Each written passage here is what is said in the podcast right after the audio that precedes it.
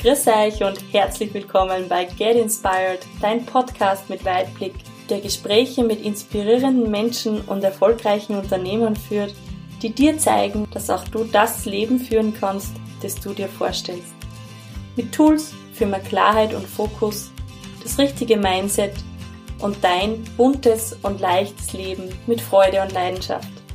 Mein Name ist Ursula Helmel, ich bin diplomierte Mentaltrainerin, Speakerin und Coach und ich freue mich darauf, dich ein Stück weit des Weges in dein Wunschleben begleiten zu dürfen. In diesem spannenden Gespräch hörst du, wie es Dozent Dr. Alexander Gadetto aus einem kleinen Südtiroler Bergdorf geschafft hat, trotz Schicksalsschläge ein erfolgreicher Chirurg zu werden. Du darfst darauf gespannt sein, was ein ganz normaler Block und die Extrameile damit zu tun haben. Außerdem erfährst du, wie auch du ein Teil von einer großen Vision werden kannst. Viel Spaß beim Anhören!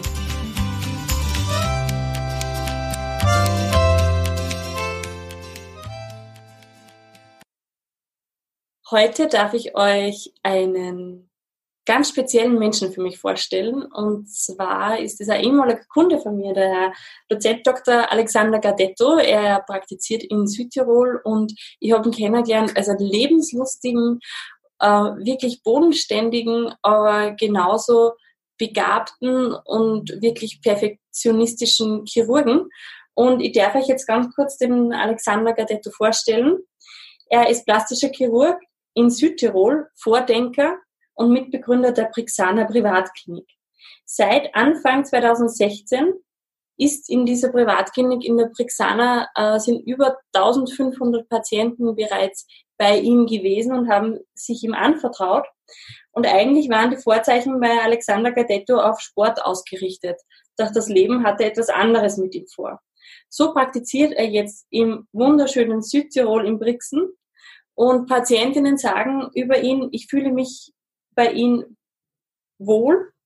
Äh, er hat mich von Anfang an verstanden und auf den ersten Blick gesehen, was ich möchte. Er ist sympathisch, professionell und ich vertraue ihm voll und ganz.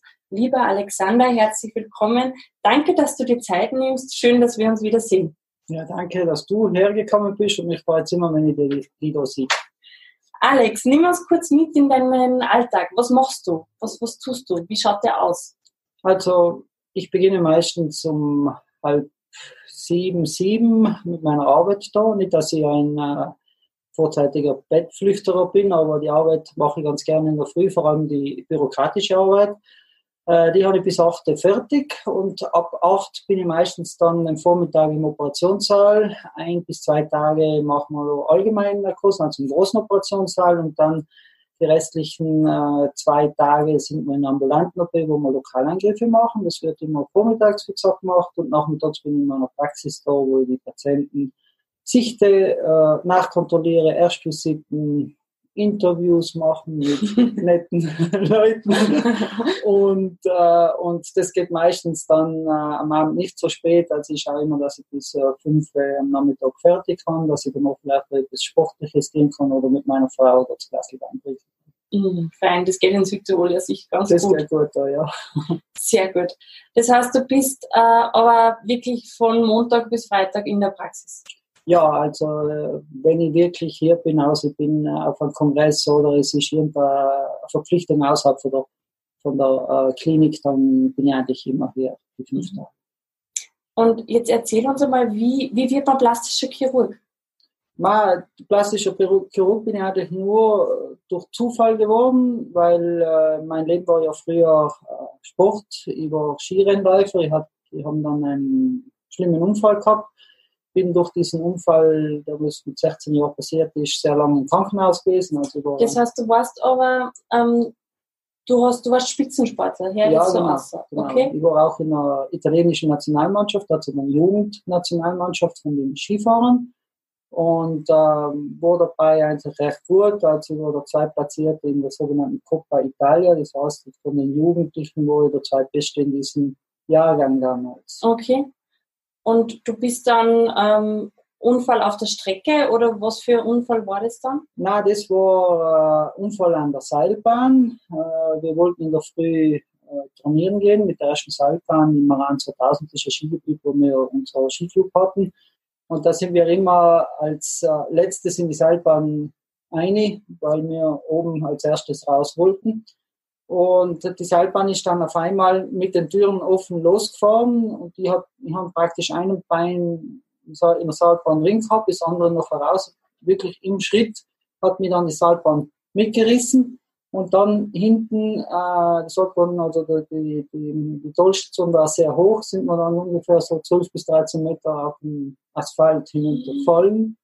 Äh, mein bester Freund damals ist verstorben und wir sind zu dritt runtergefallen, ich und der, der andere Kollege, der war noch ein bisschen jünger als ich, also ich war 16, er war, er war äh, 14, waren schwerst verletzt. Die haben halt Lähmungserscheinungen gehabt, haben alle Brüche in jeder Extremität gehabt, also ich war richtiger im Krankenhaus, wenn ich dann aufgewacht bin, eine Mumie vom Kopf bis Fuß eingegipst. Und da bin ich eben noch lange im Krankenhaus gewesen, habe auch diese Lähmungserscheinungen dann noch drei, vier Monate überwunden. Und äh, dann habe ich ein bisschen so den Einblick in die Medizin bekommen, was für mich total fremd war. Also mit Ärzten und mit Krankenschwestern und mit alles Mögliche nichts zu tun gehabt. Die Krankenschwestern waren sehr nett zu mir. Das war dann noch ein Ansporn nochmal zu meinen jungen Jahren. Aber dann habe ich noch entschieden, habe ich mich entschieden, äh, mit dem Skisport aufzuhören, weil es dann immer, dann immer in die Leistungen oder mhm. zu diesen Leistungen hinkommen. Und äh, haben die Matura fertig gemacht, haben zwar die Handelsschule gemacht, musste Latein, Biologie, Chemie, äh, Physik und diese naturwissenschaftlichen Fächer alle ein bisschen nachlernen, oder das habe ich nebenbei schon am Anfang vom Studium gemacht. Ja, dann habe ich Medizin studiert, das ist relativ zackig gegangen. Äh, und im Medizinstudium habe ich mich noch immer mehr in die Chirurgie verliebt. Das heißt, du hast dich in deinem, in dem, in den vier Monaten, wo du im Krankenhaus warst, wirklich dafür entschieden, dass du die, die, die Wege eines Mediziners einschlägst. Ich wollte als erster Krankenpfleger werden. Nein, mhm. als erster eigentlich Physiotherapeut, mhm. weil ich mich in meine Physiotherapeutin verliebt habe mit 16 Jahren. Also eine nette.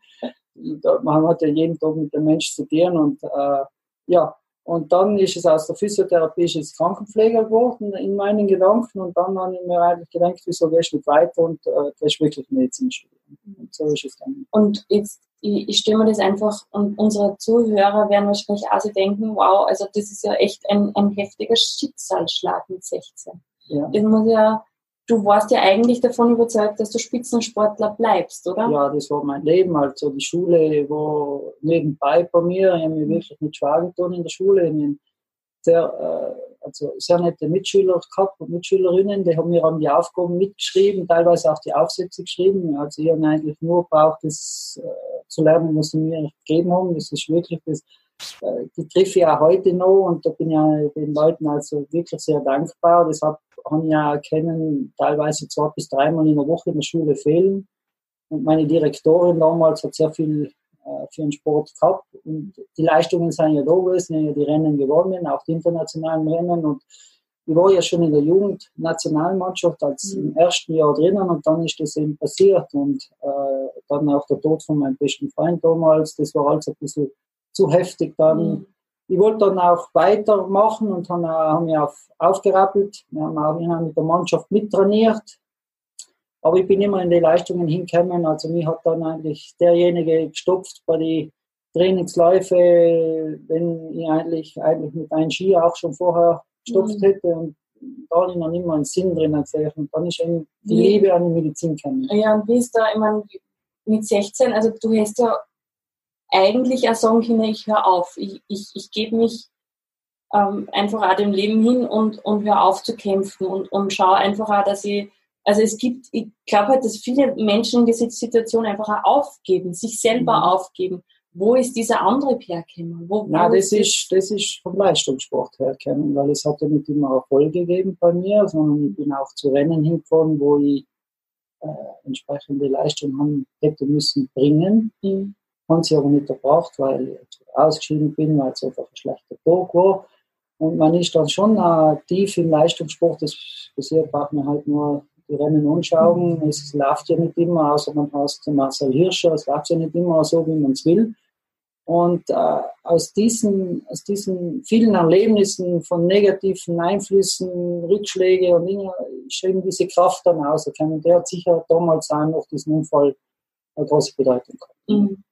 Weil du dann da doch mit der Stärke rausgegangen bist und gesagt hast, da war ich schon trainiert, ein bisschen ja. auf das. Also das muss ich wirklich sagen. Und dann habe ich ja einen ganz kleinen Ansporn gehabt, doch wieder in die Spitze reinzukommen, also in die Mannschaftsspitze reinzukommen. Und das hat mir auch bei der Reha total geholfen, weil die Schule habe ich in dem Jahr aufgegeben, also mhm. passiert ist am 4. Jänner und die Schule habe ich nachher als Kunden von vier Monaten Krankenhaus eh nicht mehr fertig machen können. Und mein mein Tagesablauf war damals äh, in der Früh Physiotherapie, Schwimmen, Dehnungsübungen und dann langsam auch Kraftübungen und dann auch Ausdauerübungen. Und das habe ich halt sechs bis acht Stunden am Tag gemacht und ich bin dann am, im äh, September das erste Mal auf dem Gletscher Skifahren gegangen. Schon wow. der, aber ich habe und beide Unterschenkel gebrochen gehabt, offenen Unterarmfraktur, der Knochen ist über die Windjacke hinaus äh, linker Unterarm frakturiert gehabt und zwei Wirbeln, wobei ein Wirbel eben in das Rückenmark gedrückt hat und mir diese Lähmungserscheinungen gegeben hat. Also ich war wirklich ein Krippel in dem Moment mhm. und haben es auch mitgekriegt. Also.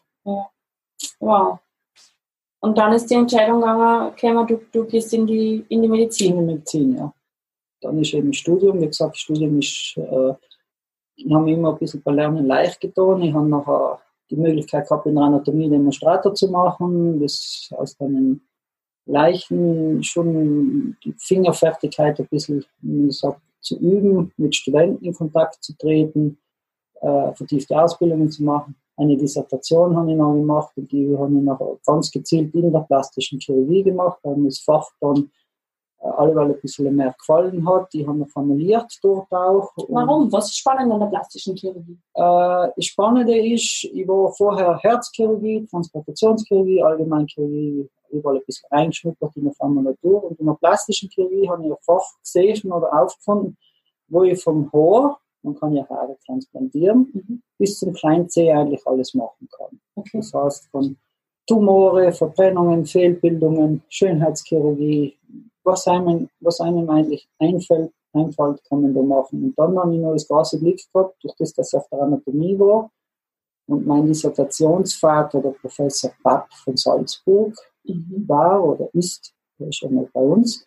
Das ist schon jener, der was den Herrn Mayer dort mal operiert hat, an seinen Unterschenkel, wo er einen Motorradunfall gemacht hat. Ja.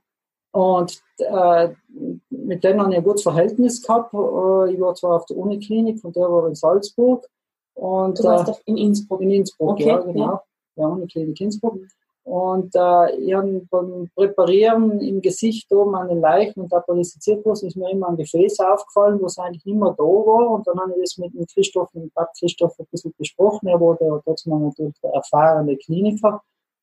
Und da, daraus haben wir noch einen sogenannten Lappen, das ist ein Gewebe. Äh, Gewebe, äh, bestimmtes Gewebe, was eben an, dieses, an diesem Gefäß gestillt wird, das also über diesem Gefäß äh, durchblutet wird. Ähm, das haben wir noch so entwickelt, dass es dann wirklich ein sogenannter Zygomaticus-Lappen geworden ist, der was eine heutzutage, um das abzukürzen, eine etablierte Methode, äh, Operationsmethode in der Rekonstruktion der Nase und der Oberlippe und Unterlippe und Wangenbereich ist. Das hast du in deinem Studium Das habe ich in meinem Studium gemacht. Und da sind auch viele Publikationen entstanden und auch äh, Rohstoffpreise, Wissenschaftspreise und so weiter und so fort. Und da, aus dem, da bin ich nur Student gewesen, aus mhm. dem ist dann wirklich der Wunsch äh, entstanden, plastischer Chirurg zu werden. Mhm. Also du hast einfach was gefunden, was dich wirklich aus tiefstem Herzen interessiert und äh, wo du brennst dafür. Ja, ja, ja, ja, weil äh, ich, ich kann mich noch gut erinnern, ich habe oft einmal, überhaupt wenn wir diese äh, Arbeiten nachher so ein bisschen verfeinert haben, wo dieser sogenannte Gewebelappen zur Anwendung kommt, da bin ich oft die Nacht aufgewacht äh, und habe Ideen gehabt und dann habe ich immer so einen Block normalen da neben mir am Nachtkastel äh, äh, liegen gehabt und haben mir immer die ganzen Gedanken aufgeschrieben, weil nächsten Tag oft man das nicht mehr gewusst und dann habe ich mir einfach die Angewohnheit gemacht, das mache ich heute noch, dass man die Sachen schnell aufschreibt. Und aus denen ist das noch eigentlich die ganze Idee nachher von dieser, äh, dieser Methode, dieser chirurgischen Methode entstanden. und dann wirklich der große Wille in die Plastik zu kommen, obwohl ich eigentlich viele Fürworter gehabt habe, die was mich in die Transplantationschirurgie gezogen hat, wo ich ja drei Jahre, bevor ich in die, in die plastische Chirurgie dann eingekommen bin, wo ich die Stelle gekriegt habe, äh, auch war. Und die Transplantationschirurgie war für mich praktisch dieser Lehrmoment, dieser Wow-Effekt in der Chirurgie, wenn man da, wie in Innsbruck passiert ist, äh, Darm, Nieren, Lebern, äh, Lungen, Herzen, das ist alles mehr oder weniger jeden Tag äh, transportiert worden. Da bin ich mit dem Großen, der Großen in dieser Zeit am Tisch gestanden. Das Fach hat mir immer gut gefallen, aber mir hat einfach die plastische Chirurgie besser Mhm. Spannend. Wie war das so, wenn du sagst, du bist als Südtiroler nach, nach Innsbruck gekommen? War das, war das immer leicht oder? Nein, in Innsbruck sind wir Südtiroler recht gut aufgenommen worden. Mhm. Oder werden auch heute immer schön aufgenommen, weil es wird immer noch als Teil Tirol bezeichnet. Mhm. Äh, schwieriger war es, wenn ich wollte nach äh, Italien gehen, studieren. Da sind wir Südtiroler als Ausländer natürlich gesehen, weil wir die, die italienische Sprache nicht als Muttersprache hatten. Deswegen war für uns die Entscheidung, nach Innsbruck zu gehen und auf die Uni in Innsbruck zu studieren und danach auch weiterzumachen, das naheliegendste. Und Innsbruck ist eigentlich einer von meinen äh, Favoriten, was eben Lebensqualität und auch Stadt betrifft, weil in Innsbruck habe ich mich immer wohl gefühlt.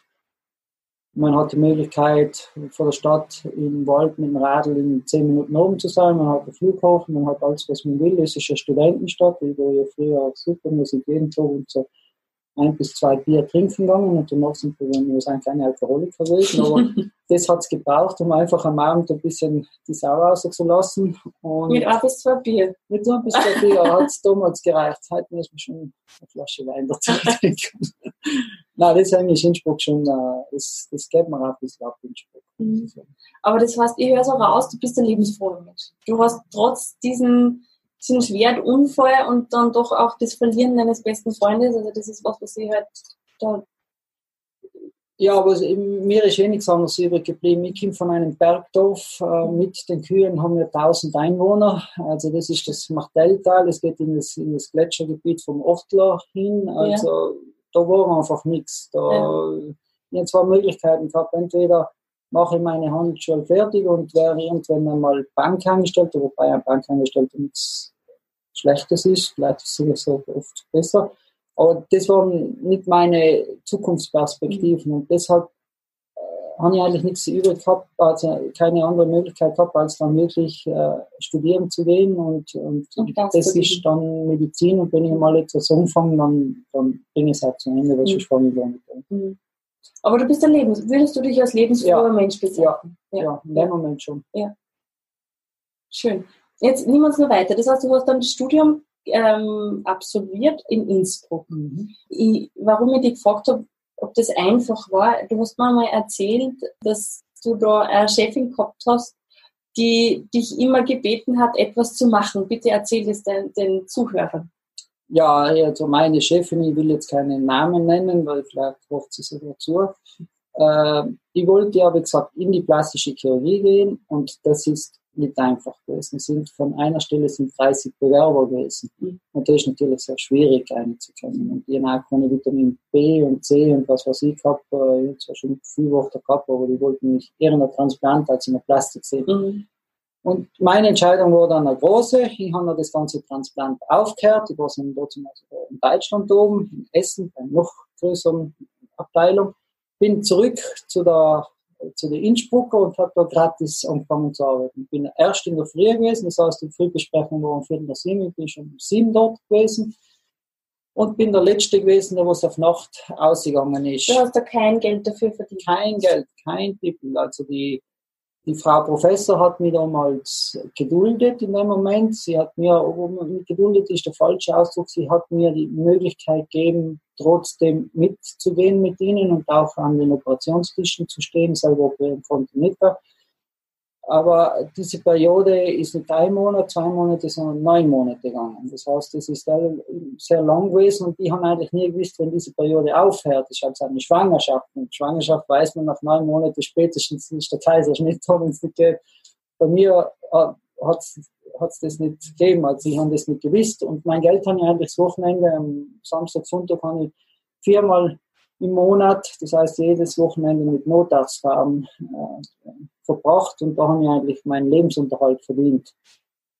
Und äh, ja, nach neun Monaten irgendwann einmal bei einem guten Tag wahrscheinlich von der Frau Professor hat sie dann gesagt, ja, die nächste Stelle, die das frei wird, ist dann eigentlich drei Wochen danach frei gewesen.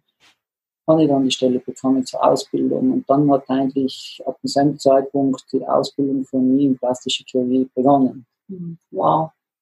Und du bist ja, man hört, du bist ein Südtiroler. Mhm. Ich bemühe mich aber jetzt ein bisschen Deutsch zu reden, weil der Südtiroler kann ja nicht Hochdeutsch reden. Also ich versuche das ein bisschen zu mischen.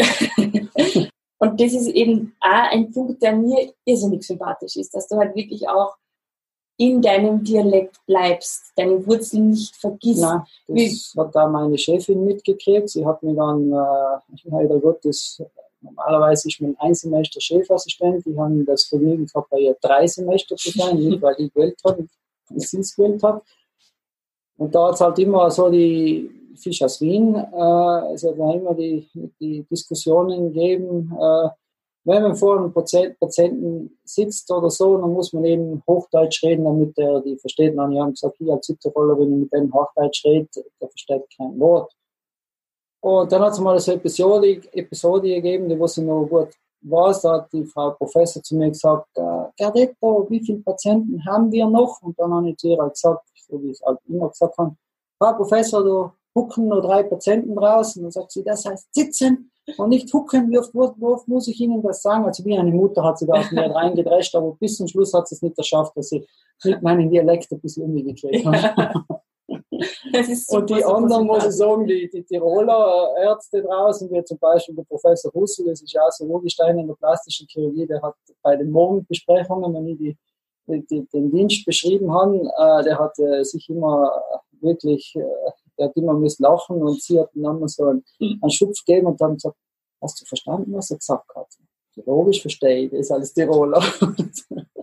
ja, und so bin ich halt äh, in Deutsch äh, nicht besser geworden, sondern bin in meinen Deutschkenntnissen da geblieben, wo ich vorher war. Macht aber super sympathisch. Also das ist, glaube ich, auch was, was deine Patientinnen sicher sehr an dir schätzen, dass du halt wirklich authentisch bist. Das ist, glaube ich, das Wichtigste. Ja, ich versuche schon einmal so. Die Patienten, man sieht ja aus welcher Schicht sie herkommen. Es kommt ja ohne, die was höher geschichtet ist. Mit denen redet man ja noch ein bisschen distanzierter.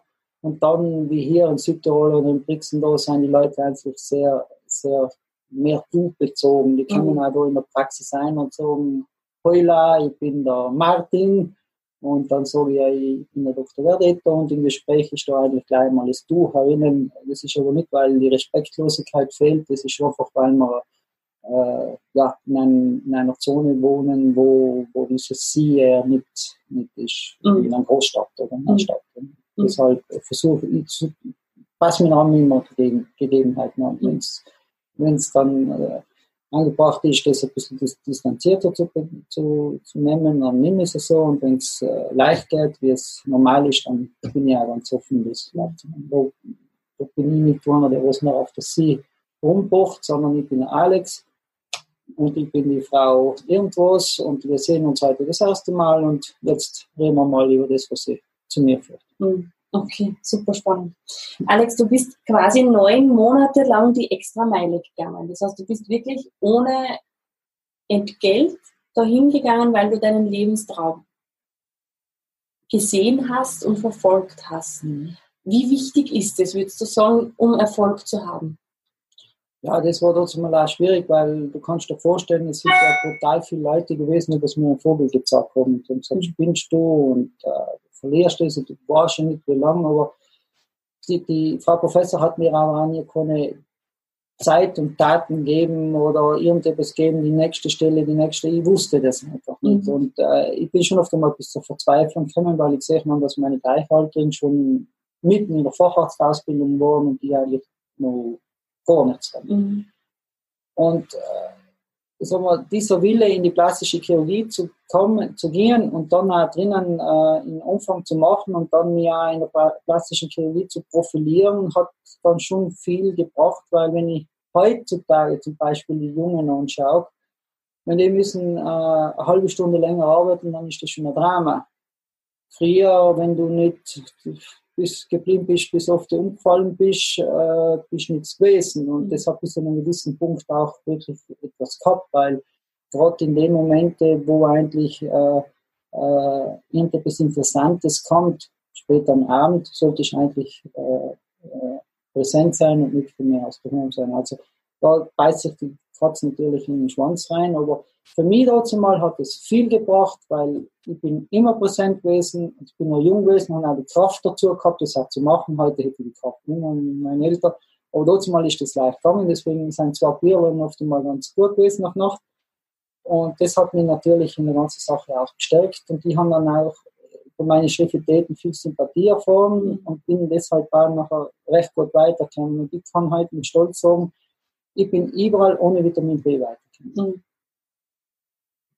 da, das bin ich echt froh. Wenn ich oft einmal sehe, dass heute Leute Stellen bekommen, weil sie den und den kennen und reingeschoben werden und alles Mögliche, das kann bis zu einem bestimmten Grund schon gut gehen, aber damit, aber den anderen muss auch die Chance gegeben werden, dass sie auch hineinkommen. Mhm. Und wenn die Chance total zu ist, dann ist es nicht mehr gut. Mhm.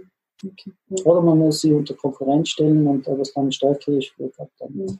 Aber du hast immer diesen Biss gehabt, also du hast immer den, den Willen gehabt, wirklich äh, dann auch an deine Grenzen zu gehen, weil das ist ja. Ja, bin ich viel zu oft gegangen. Ja. Viel zu oft an meine Grenzen. Also nicht, dass ich da irgendwelche gefährlichen Sachen am Patienten gemacht habe, sondern an meine Grenzen, dass ich wirklich vor dem gewesen bin. Mhm. Teilweise ich war in der Transplantationschirurgie, bin ich 72 Stunden mehr oder weniger in der Abteilung drin gewesen, mit ein paar Stunden zwischendrin schlafen. Da mhm. werden schon meine Grenzen da.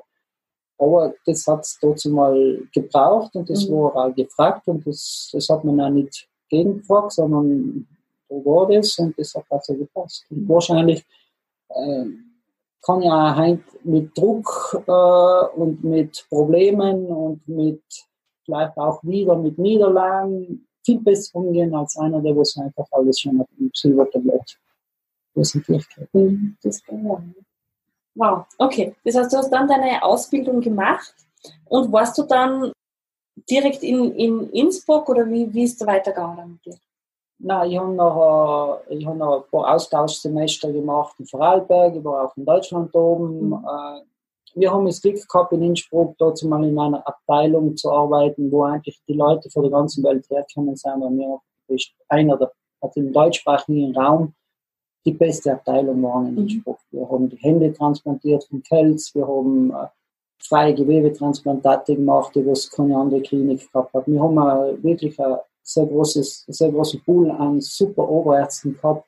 Äh, und alles Lehrer, die was, ich habe nicht braucht, weil um anfangen, weil ich die Besten einfach im Haus gehabt habe. Mhm. Trotzdem sind wir halt oft einmal wirklich auch, ich selber habe das gewählt in die Peripherie außerdem, ich bin zum Professor Kompatscher nach Feldkirch gegangen, aus eigenem Wunsch und einer von Feldkirch ist in die Klinik rein, um zu schauen, was wir jetzt eigentlich in der Peripherie, weil es immer geheißen hat, äh, das kennen wir in Innsbruck, das stimmt noch nicht, dem sehe ich in Feldkirchhausen. Habe auch sehr viel gemacht und sehr gut gemacht und das ist natürlich für mich sehr wichtig, da zu wissen, wenn ich nach Brixen gekommen bin, dass das noch, dass nicht nur die Medizin in, in Innsbruck gemacht wird. Das heißt, äh, du mit diesen kleinen Hin- und Her äh, habe ich eigentlich noch meine Ausbildung so vollbracht, dass ich bis zum Schluss nicht gewusst habe, so jetzt passt's. Ich habe mich nachher zum Schluss auch noch habilitiert. Äh, gegen den Willen meiner Chefin. Da habe ich mich gegen sie gestellt. Ich habe alle meine wissenschaftlichen Voraussetzungen gehabt, Publikationen, Vorträge, Studentenvorlesungen, alles gehabt. Und sie wollte nicht, dass ich habilitiere, weil sie wollte nicht, dass man so jung habilitiert. Wie alt warst du da? Äh, 34. Mhm. Und das ist eigentlich kein ich kenne auch Leute, die was mit 2, 33 habilitiert mhm. haben. Also das war für mich einfach eine blöde Ausrede. Mhm. Und dann habe ich mich eigentlich an meinen äh, früheren Chef von der Transplantationschirurgie gebunden, den Professor Margreiter, den großen Margreiter da. Und der hat mir eigentlich die Unterstützung gegeben und dann haben wir das bis zum Schluss äh, durchgezogen auf, auf, Widerstand von meiner Chefin und wir haben es dann auch geschafft. Mhm. haben dann das Kolloquium, das Habil-Kolloquium gehabt, da war sie noch, das haben wir nachher gemacht. Die Frau Professor hat es mit die Mühe gegeben, dazu zu schauen. Und meine Kollegen waren alle dort und haben alle Daumen gedrückt und dann bin ich, äh, ist die Entscheidung gekommen, ja, ich habe es geschafft und dann bin ich mit meinen Freunden in, das, äh, in die erste Bar rein, habe das erste Bier getrunken und dann habe ich mir gedacht, bin ich benannt und dann habe ich 40 Bier gehabt. Also das war einer von meinen größten äh, Spannungen und Drücke und, mhm. und dann zugleich auch Erleichterungen, weil ich war, die Chefin war gegen mich was mir in dem Moment wurscht war, aber alles, weil es war eine Arbeit von vier, fünf Jahren, wusste mhm. in dem Moment ja oder nein gewesen. Also das haben wir nachher geschafft. Und das war dann auch die Entscheidung, äh, die Richtung Südtirol zu schauen, um hier dann die Abteilung für plastische Chirurgie aufzubauen. Das war so die erste, die erste Liebe über den Brenner wieder nach Süden. Das heißt, du bist wieder zurückgegangen in deine Heimat?